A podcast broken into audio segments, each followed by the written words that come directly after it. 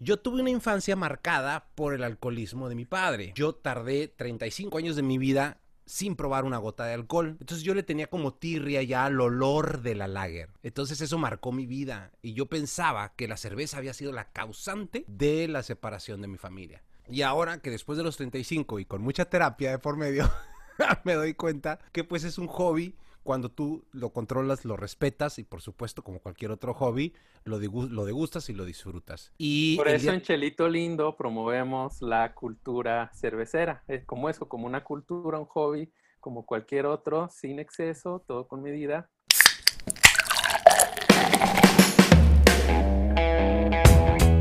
bienvenidos al Tap Zoom de Chelito Lindo. Si todavía no agarra el concepto de Tap, tap Zoom, quiere decir que es Tap Room, la, donde se degusta cerveza, entonces nosotros creativamente le pusimos el Tap Zoom, güey.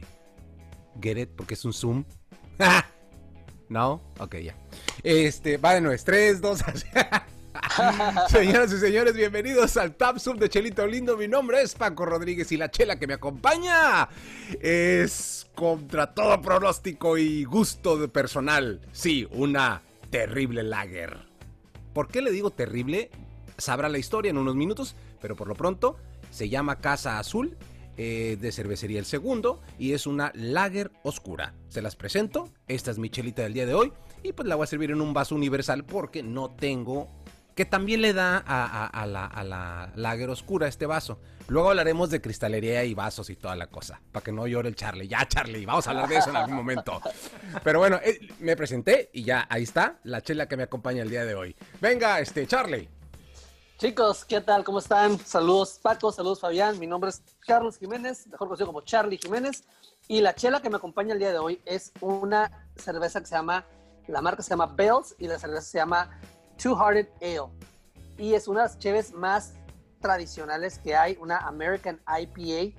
No la he probado, pero ahorita vamos a ver qué tal está. Muy bien. Fabián, ¿cómo estás? Hola, hola, ¿qué tal todos, a todas? ¿Qué tal Paco? ¿Qué tal Charlie? el estilo que yo voy a tomar hoy es un estilo que podríamos considerar híbrido porque eh, se somete a los dos procesos de fermentación, tanto el lager como el ale. Vamos a estar hablando un poquito más de eso. Es la cerveza Loba Alteña, una cervecería, cerveza Loba de aquí de Guadalajara, de hecho. Muy bien, muy bien. Bueno, no voy a hablar tanto, vamos a abrirlas, a degustar, muchachos, ¿listos? Va, venga, venga.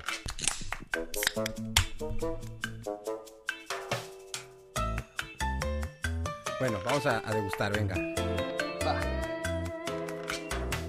Uy, uy, uy. Ah, caray. ¡Wow! ¡Qué agradable sorpresa! No la creías, no ¡Qué agradable sorpresa, señoras y señores! ¡Me acabo de llevar! ¡Wow!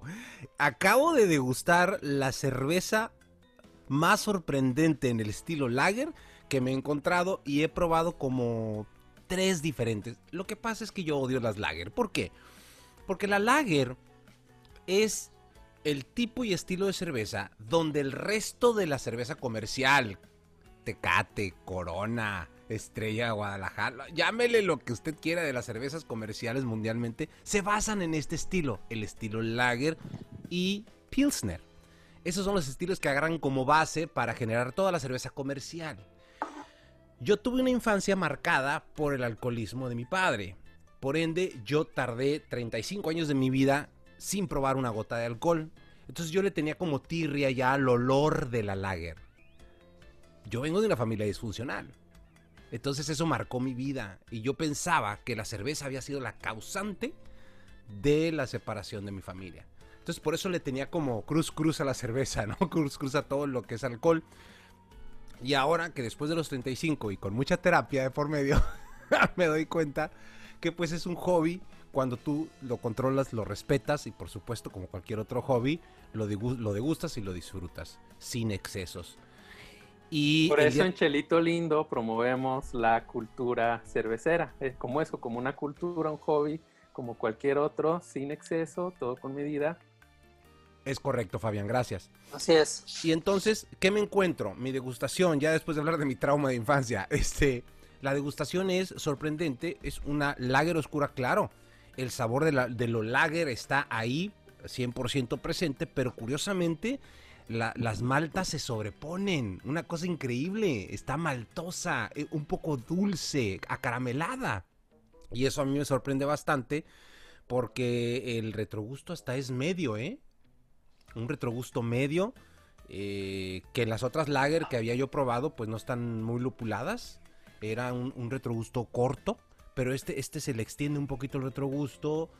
Pero a la vez lo carameloso, las maltas se hacen presentes y hasta una, una nota de olor padrísima te da. Huele a pan. Cuando entras a una panadería, esta, esta cerveza huele a pan. No sé si sea normal de las lagres, pero a mí esta me da ese olor. Y cuando degustas la cerveza es muy ligero su cuerpo. Se considera pues una cerveza de ronda. Se llama lager porque en alemán eso significa el sótano. Porque es donde precisamente iba a dar los barriles de cerveza para su fermentación. Porque no tenían refrigeración. Y era lo único más fresco que había. Entonces como se hace en bajas temperaturas. eh, pues entonces ahí es donde se hacía la fermentación de la lager. Me sorprende, me gusta y creo que me quita un poco el tabú del gusto por las lagers, Fabián, ¿eh? Te dije, de hecho, te, te recomendaba ese estilo, entre otros dos o tres. A mí es un estilo que me gusta mucho porque generalmente tú no lo puedes confirmar o no. En este caso tienen notas un poco más tostadas que, que una lager ordinaria, pues, o común. O de otro estilo de lager, pues, no, no hay ordinarias o extraordinarias. Eh, no tan tostadas como, como una Stout, una Porter o una Brown, pero sí, sí tiene sus notitas tostadas Uf. generalmente esta, esta, esta cerveza. El segundo brewery, cervecería el segundo, se llama Casa Azul y es una lager oscura. Yo sí la recomiendo. ¿Sabes qué, ¿Cuál Paco? es la gradación? La graduación son 5. punto- no, 4.6 porcentaje de alcohol, es muy bajita. Dita.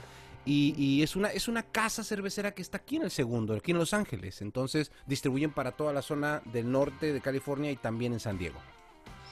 Sí, regularmente las lagers son pues bastante ligeras. Una cosa que sí quería mencionar es que la gente tiene una idea equivocada de las lagers Ujú. porque estamos acostumbrados a que lo, lo comercial es lager y yo fíjate que eran los que pensaba que las cervezas chafas, los lager chafas, porque decía, bueno, las, las, las artesanales son, las artesanales son, están mejor elaboradas, tienen Ujú. más calidad, pero la realidad es de que eh, aunque sean comerciales, tienen que pasar por estándares de calidad muy altos.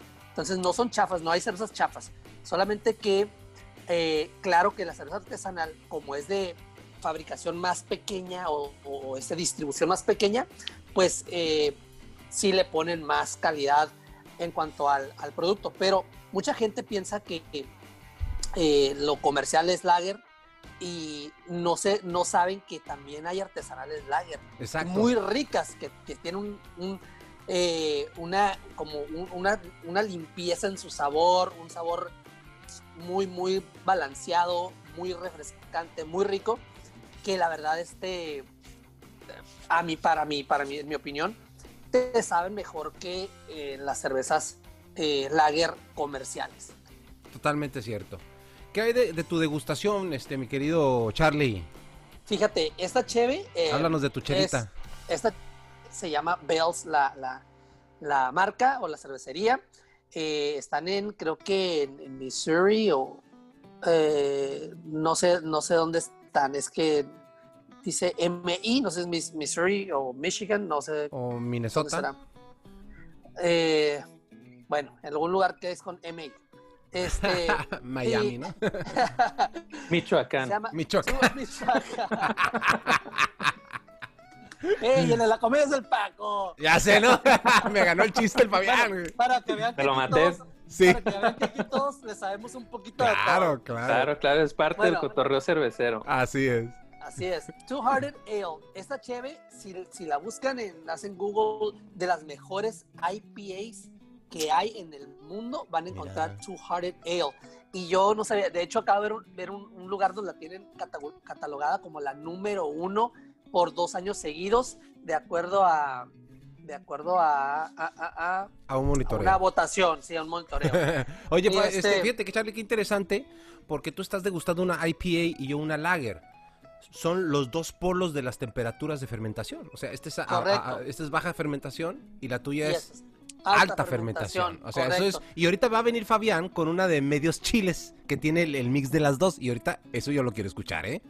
Sí, Fabián nos platicó un poquito de la historia la, la vez pasada. Las IPAs tienen una historia ahí media interesante de acerca de que supuestamente había unas bases británicas en la India y querían cerveza inglesa y para trasladarla tuvieron que inventar la IPA que le empezaron a poner los, el lúpulo para que se mantuviera ah, hasta llegar hasta, hasta la India y por eso, es- por eso es India IPA, ah, India. Pale Ale y es una cerveza pálida y como pueden ver el color pues es un color eh, doradito, muy, muy, bastante eh, antojable, ¿no? Turbia Eh, también, so- es algo turbia. Es algo turbia, totalmente un, po- un poco turbia. Eh, la espuma es bastante, tiene bastante espuma, ya se le fue un poquito, pero sí duró bastante la espuma.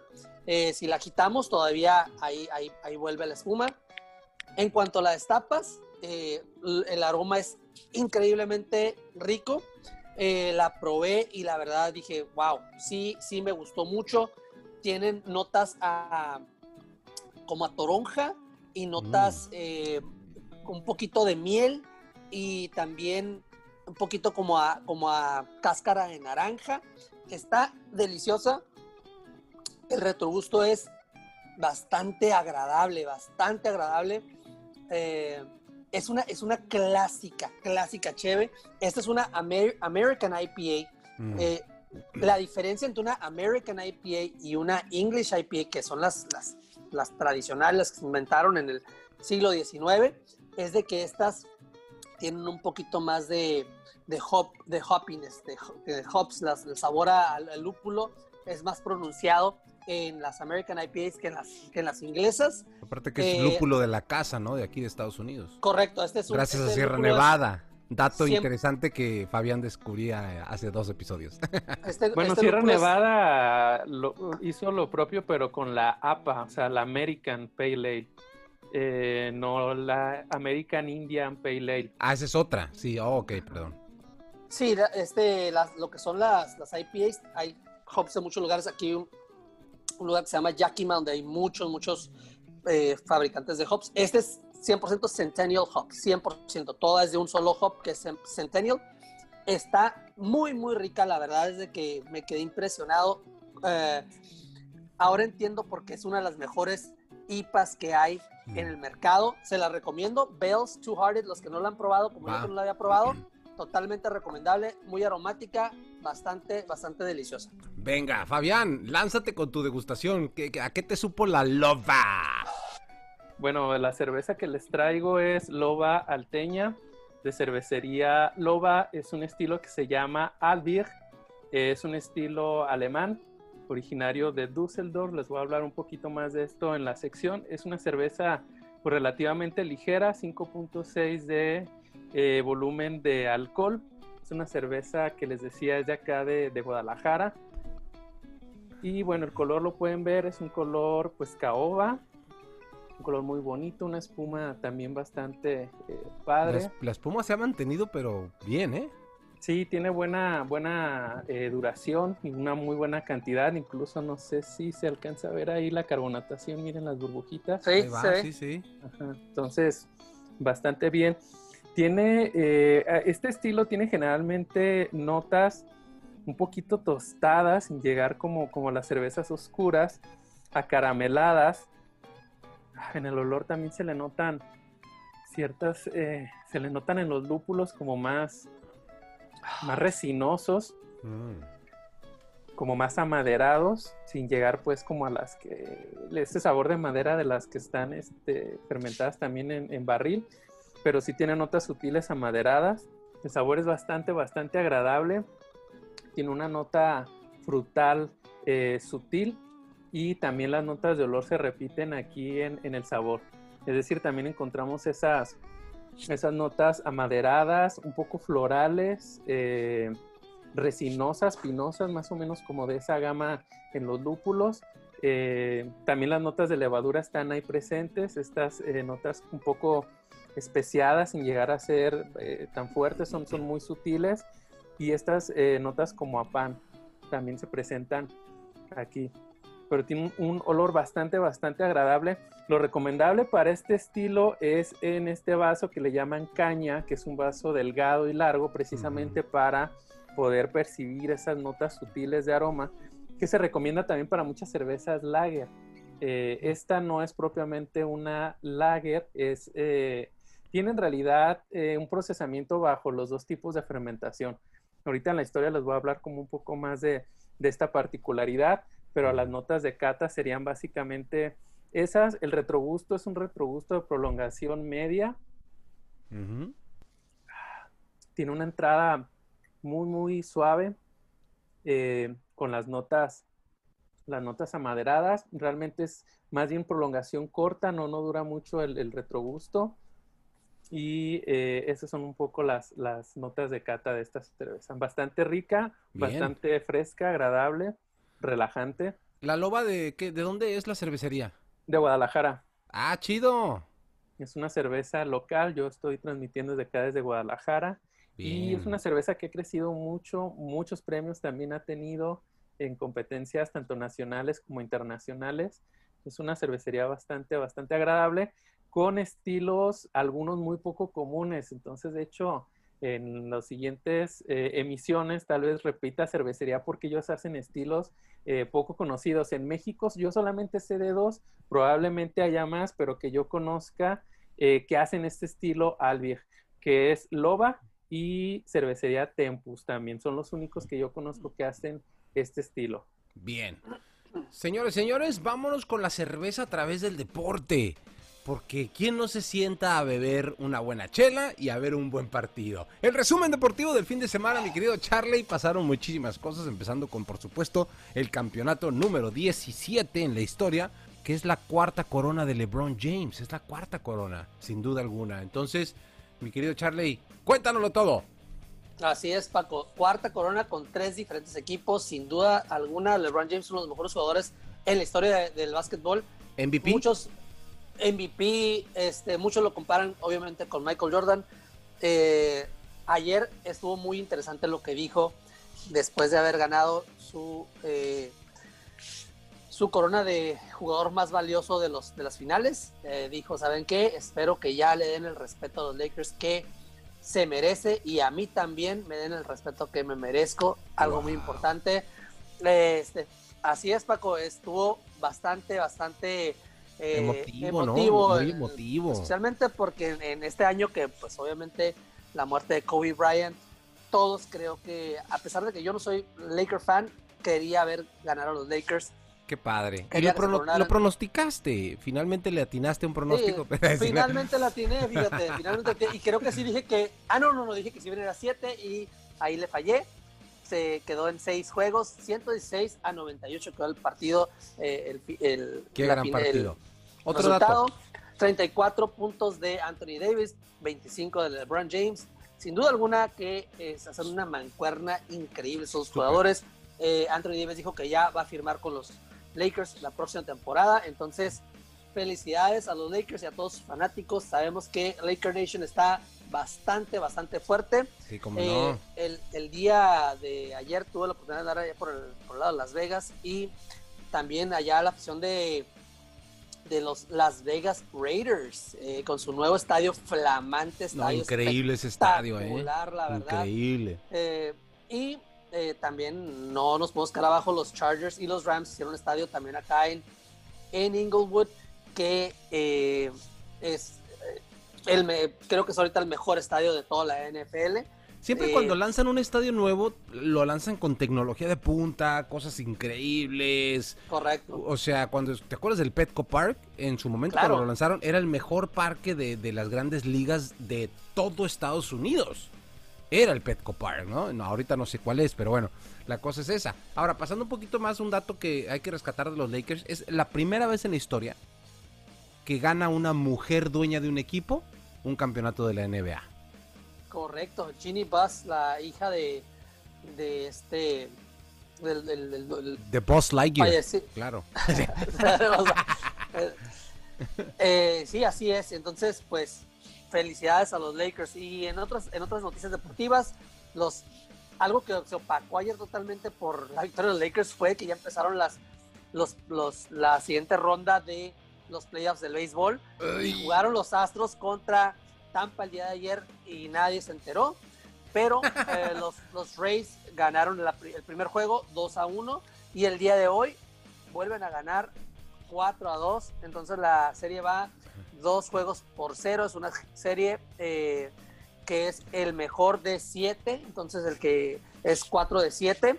Van ganando eh, los, los Tampa Bay Rays dos, dos juegos a cero. Y el día de hoy están jugando los Dodgers contra los Bravos de Atlanta. Eh, van ganando los Bravos 1-0 en la cuarta. Hoy, hoy, perdón, tengo que decir, hoy es lunes, lunes 12 de octubre, entonces para que se ubiquen más o menos donde estamos. Claro. Eh, van ganando los Bravos 1-0 en la cuarta, pero algo bien, bien, bien interesante y bien padre de esto es de que los Dodgers son un equipazo que probablemente lleguen a la Serie Mundial, pero los Bravos tampoco son un equipo que No son una perita en dulce. fácil. Claro. Acuérdense que los, los padres que yo pronostiqué que iban a ganar y ahí fallé, eh, estaban sus dos pitchers lesionados y también lo mencioné. Entonces los Bravos vienen totalmente completitos y vienen saludables Oye, y los Dodgers entonces- no lo traen tan fácil. Entonces, ¿los, los, los padres ya bailaron? ¿O tienen los padres vida? ya. Los padres los, los barrieron los Dodgers Ya. y pasaron a la siguiente ronda. Entonces en esta ronda se enfrentan contra los Bravos. Si ganan esta serie, 4 de 7 van a la serie mundial. Y la serie mundial que todos quieren ver es Dodgers contra Astros. Aunque te van abajo 2-0, pero si esa serie lle- llega a suceder, créanme que va a ser la serie más, más vista en la historia del deporte. Sí, porque los no. Astros los torcieron haciendo trampa la temporada pasada. Exactamente. Y les- de hecho, su manager lo, lo tuvieron que dejar ir. y Contrataron un nuevo manager y estaban bajo toda la presión de la prensa y de todo mundo eh, por, por haber, pues porque los descubrieron haciendo trampa. Pero si llegan a la serie final, el equipo que descubrió haciendo trampa contra los Dodgers, No, olvídate, La locura. lo- lo máximo. La locura. Bueno, los Astros, rápido. los Astros, este, mi querido Charlie, los Astros era el equipo que tenían a Nolan Ryan, right? Ese, ese lanzador Correcto. que fue el lanzador que más rápido lanzó una pelota Nolan de béisbol en la historia de las grandes ligas. favorito, sí, mi pitcher favorito. 108 millas por hora se le registró un lanzamiento. 108 millas, pues es una locura de velocidad. O ¿Sabes sea, casi, dato- casi me alcanza, pues. Sí, sabes que ese dato, ese dato, ese dato no lo sabía hasta la otra vez que mi hijo me preguntó, oye, ¿quién es el que más recio tiene? Dije, déjame checar. Y para mi sorpresa fue Nolan Ryan. Nolan Ryan, Nolan Ryan, el tejano, el, te- el gran, el tejano de, de- de las grandes De ligas. hecho- y, y- y te, te- te- te digo otro dato. Nolan ver. Ryan era el único que terminando un partido de béisbol se iba a levantar pesas. Wow, eso sí no lo sabía. Ya. Sí, de hecho, también estuvo con los, con los Rangers de Texas y de hecho, no sé si todavía sea este, algún, uno de los directivos de los, de los Ujú. Texas Rangers. Es que pero duró sí, más años, ¿no?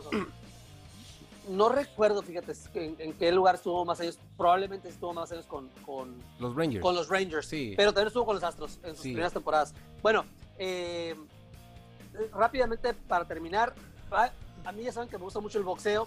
Va a haber una buena pelea este fin de semana. Sí, voy, Lo- Lomachenko. voy López, voy López, yo voy López. Ah, compadre. López, Teófimo voy López. ¡Wow! Yo voy Pues, López, pero por supuesto.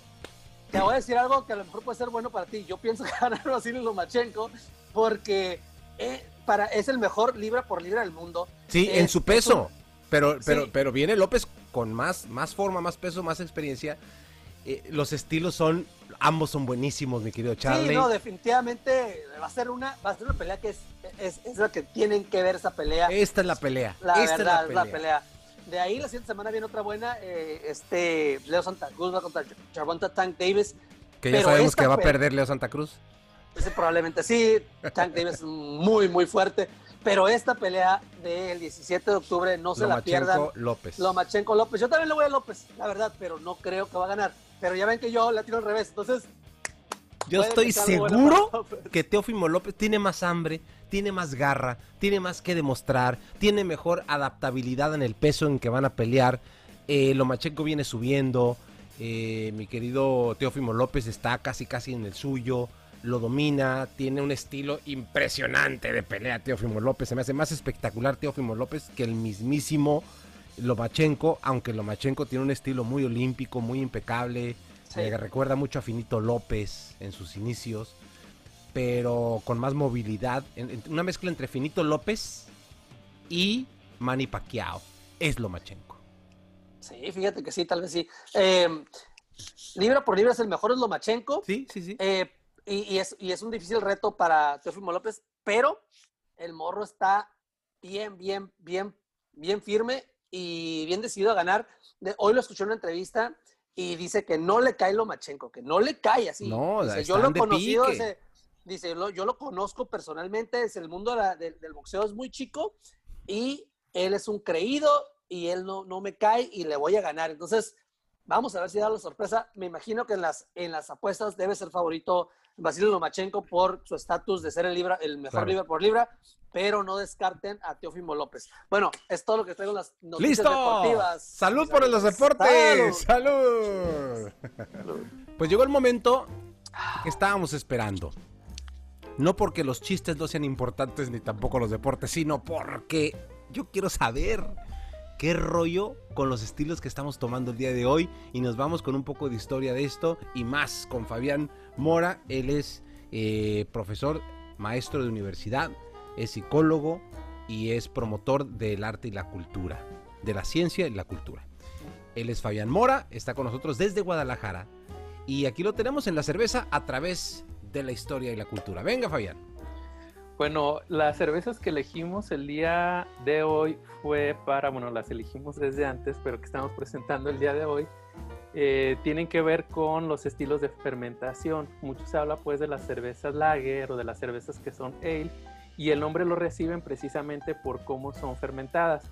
Las ale son fermentadas a altas temperaturas, entre 15 y 25 grados más o menos, y de hecho cuando la cerveza está en el tanque de fermentación, la fermentación se lleva a cabo en la parte de arriba y es donde se da el proceso en las levaduras empieza a darse. Entonces se llama ale por eh, esa alta fermentación.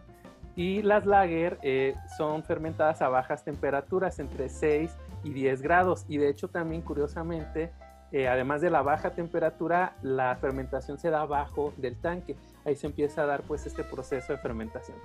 Hay una especie de satanización, digamos, de las lager que mencionaba Charlie, que Paco ha sido objeto de, esa de esa mala, mala fama. Y por eso le tocó, por eso le tocó. bueno, a lo que voy con esto precisamente es que eh, lager no necesariamente tiene que decir comercial. Algo que, que habría que decir es cuándo se considera que una cerveza es artesanal.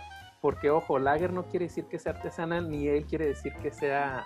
Eh, él no quiere decir que sea artesanal ni lager comercial. Para que una cerveza sea artesanal, bueno, ya este criterio está como muy laxo porque ya hay grandes empresas que hacen estos estilos que se consideraban realmente antes artesanales, que es la producción, una producción pequeña donde entraban las microcervecerías, las pequeñas cervecerías. Ahorita tenemos en estos estilos que consideramos nosotros artesanales cervecerías muy grandes. Por ejemplo, Loba sigue siendo una cervecería pues no tan macro, eh, pero no tan micro, pues. Eh, pero les digo, ese criterio es como ya un poco laxo. El que es más importante tiene que ver con la elaboración. Y ese tiene, eh, quiere decir que tiene que ser hecho con 100% malta. ¿Qué es lo que pasa con los estilos comerciales? Que luego tienen añadidos químicos para acelerar la eh, fermentación, para sacar rápido la cerveza. Y eso es lo que provoca también un sabor muy característico, también porque meten otras cosas como maíz, o arroz en lugar de la malta de cebado de trigo.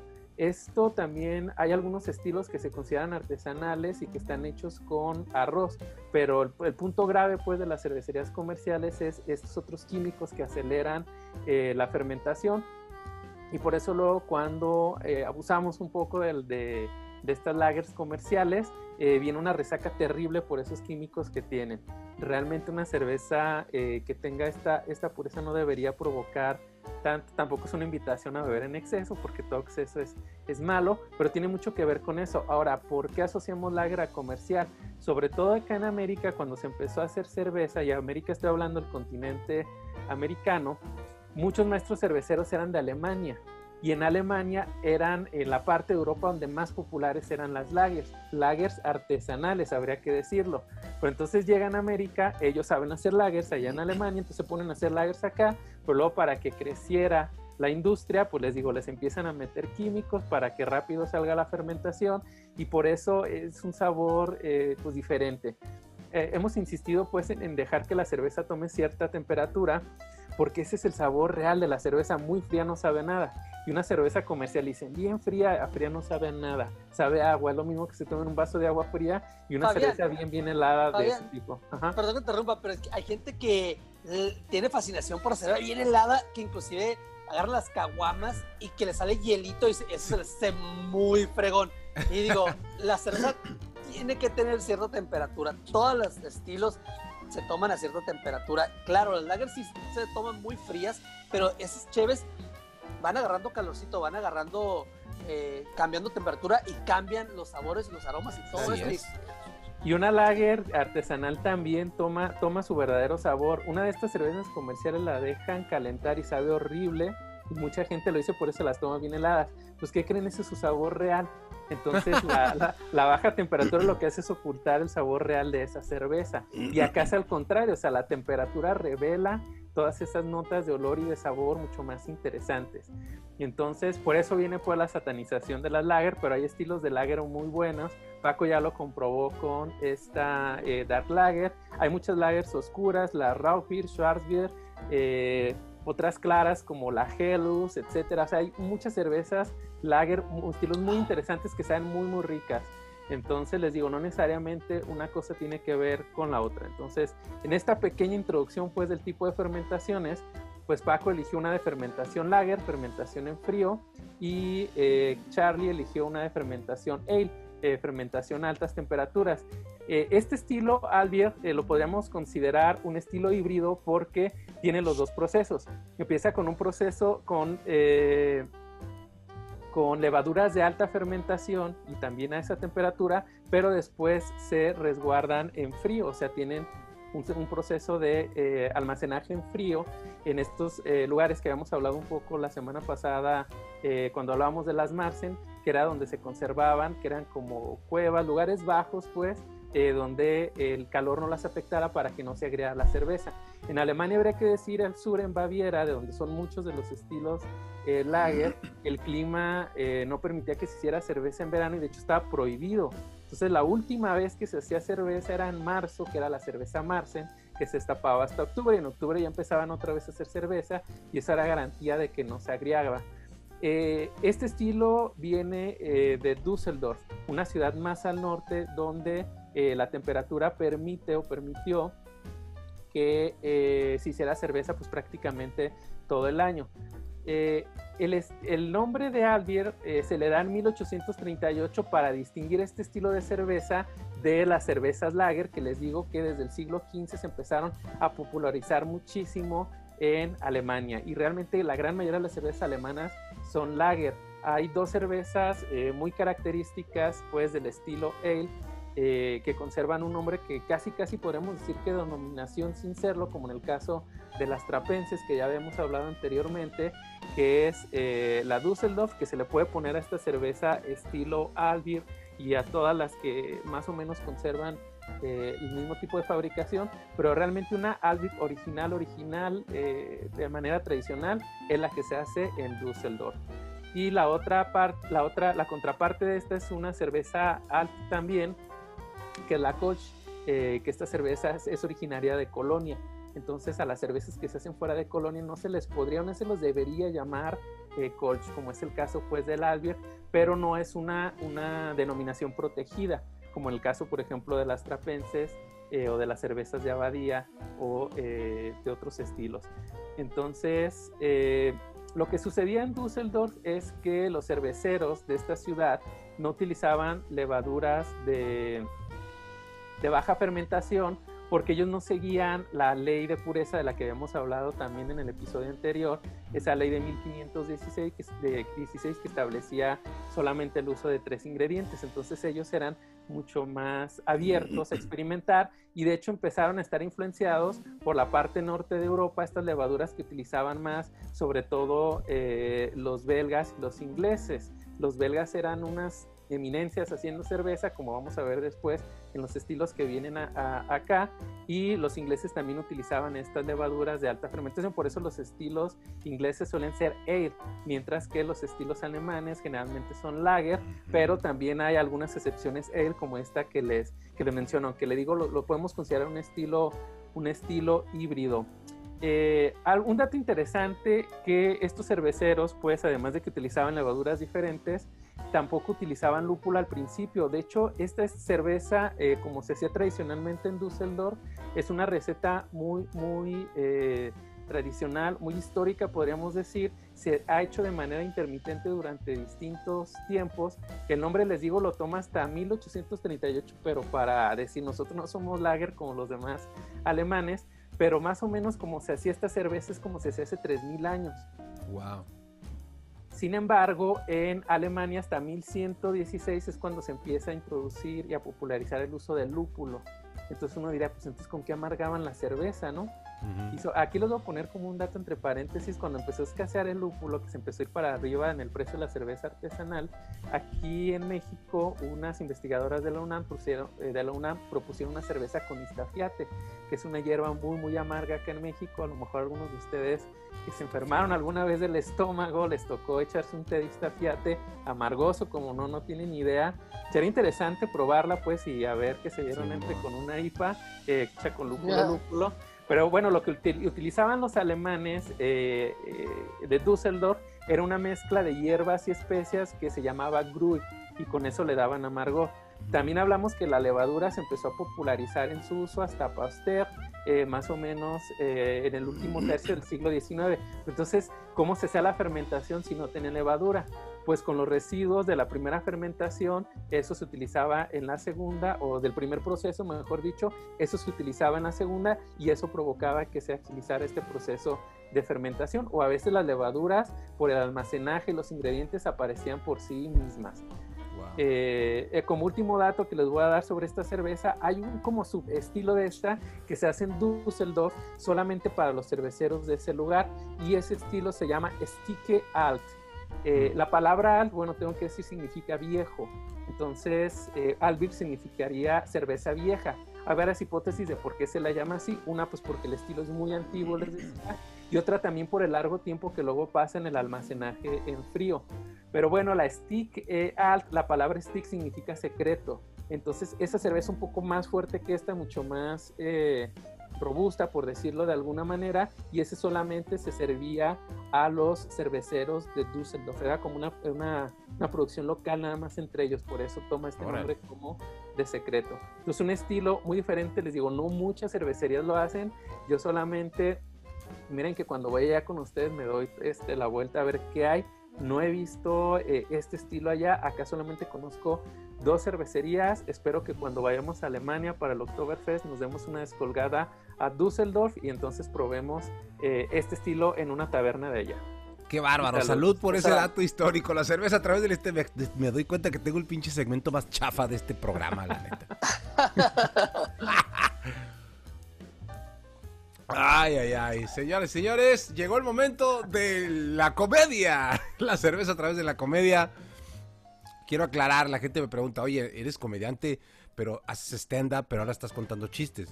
Y yo digo, bueno, la comedia es comedia, ¿no? Y también tiene sus estilos. Hay estilo de stand-up y estilo de cuentachistes, que son los comediantes, como le conocen. Este, o los cuentachistes, ¿no? Por ahí hay, hay, un, hay un rollo entre los que cuentan chistes y los estandoperos, ¿no? Dicen, no, los estandoperos, yo no cuento chistes, pero lo dicen como de una manera despectiva, ¿no? Pero también los comediantes que cuentan chistes dicen, bueno, el quien es comediante tiene la capacidad de hacer stand-up y también contar chistes como lo hace Teo González, este, como lo hace este A ver, Paco, una pregunta ahí, este, en eso que estás mencionando a Polo Polo, ¿cómo lo considerarías? ¿Cuenta chistes o estando pero? Él es un Porque sus chistes son larguísimos. Sí, él es, o sea, Creo que Polo Polo es como la cheve que tomó Fabián. Es, un híbrido. Eh, para allá iba, de hecho. Totalmente cierto, le diste el punto, es eso. Es, es, un, es, un, es, un, es un comediante cuenta chistes, pero no cuenta el chiste, sino que lo hace suyo y cuenta y empieza a decir otras cosas. Empieza a hacer situaciones, rutinas, exactamente, que empiezan a conectar con la gente la gente se empieza a reír y termina el punch, pero ya el punch no es lo más importante, ¿no? El comediante, por ejemplo, Sí. los chistes que yo cuento acá, que son cortos, pues lo que esperan es el punch, a ver con qué va a salir, ¿no? El Ya el punch, pero es peligroso. Lo que pasa es que los estanduperos son bien coyones. Le tienen miedo a que el punch no sea tan bueno y no terminen riéndose. Por eso ellos prefieren escribir, descerebrarse escribiendo situaciones para que la gente se vaya riendo con estas situaciones. Algunos usan el recurso de la mala palabra, la grosería, para poder empatizar más con la gente. Y de ahí los estilos, ¿no? De ahí los estilos. Pero bueno, el día de hoy acá elegimos pues los chistes, los clásicos chistes, porque quién no se avienta una buena chela con una buena charra. Oye, apa- aparte de otra cosa, Paco, fíjense, si se han puesto a, a pensar, se han, se han observado en nuestros programas, la cheve nos dura exactamente Exactamente el programa, último chat, el último chat es para, para el chiste. Sí, es cierto. Vamos a matar la chela con este Sí. chiste. Pues resulta que iba un médico, un médico manejando, iba recorriendo la Ciudad de México y de repente iba pueblereando por ahí por Jalisco, ¿no? Unos pueblos medios chafas de Jalisco que tiene por ahí. Jalisco es que tiene muchos pueblos muy jodidos. No, no es cierto. Saludos al Fabián. No, ya. fuera Tijuana, oye. Ah. ¡Oh! Eh, ya empezó, ya empezó, ya empezó la competencia acá. No, iba, iba este, este médico, no iba pasando por ahí, ¿no? De repente, en un pueblito, llegó a echar gasolina, se le acabó la gasolina, el médico, se, se, se orilla y, y sale un niño, ¿no? De la gasolina. Oh, quiero que me llene el tanque, mijo. Lléneme el tanque, por favor, dice el médico, ¿no? Dice, uy, no, oiga. No lo van a atender. ¿Pero por qué no? No, es que la hija del patrón está bien, ya se murió, está en el hospital bien grave, ya a punto de morir. ¿Cómo cree? Yo soy médico, ahorita vengo. Ahorita vengo, voy a solucionar el asunto. Y se va al hospital del pueblo. Y efectivamente estaba toda la gente llorando. El dueño de la gasolinera. Estaba ahí la, la- la chamaca ya toda tiesa en la, en en en la- camilla. Y pues se acercan las enfermeras y dice, oye, ¿qué, qué- pasó aquí? Dice, no, pues la, niña, pues creo que ya falleció, doctor. A ver, déjeme la checo. ¿Cómo supo que era doctor si yo iba manejando Es por la bata? No sea mamón. No, no y ya, ¿no? Se, se acerca y dice, a ver, déjala reviso. La revisa. Después de una revisión, va a hablar con el papá.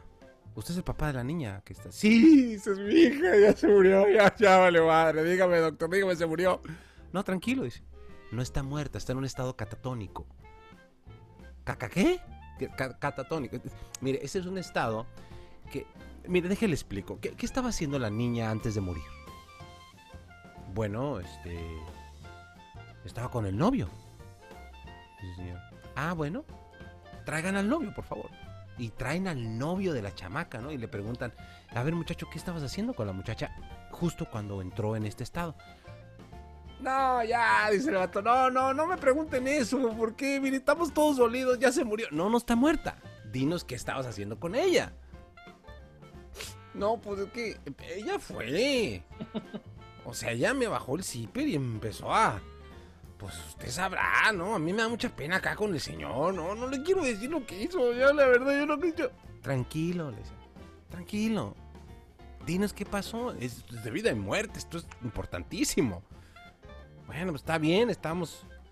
Pues estábamos ahí en pleno acto y de repente se quedó así. Dice, ah, ok, sí, es un estadio, es un estado de impresión profunda.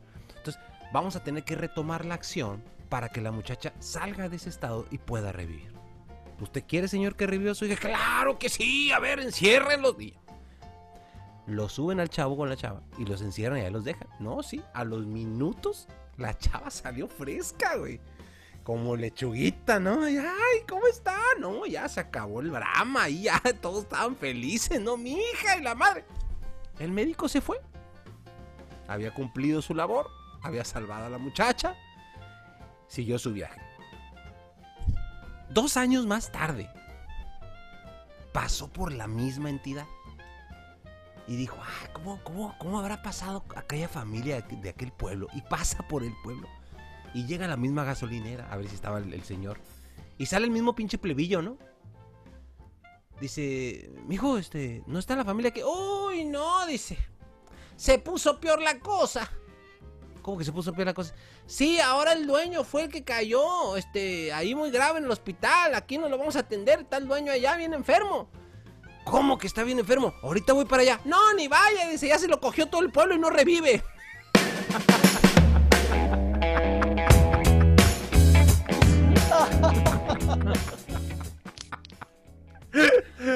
¡Salud! ¡Salud!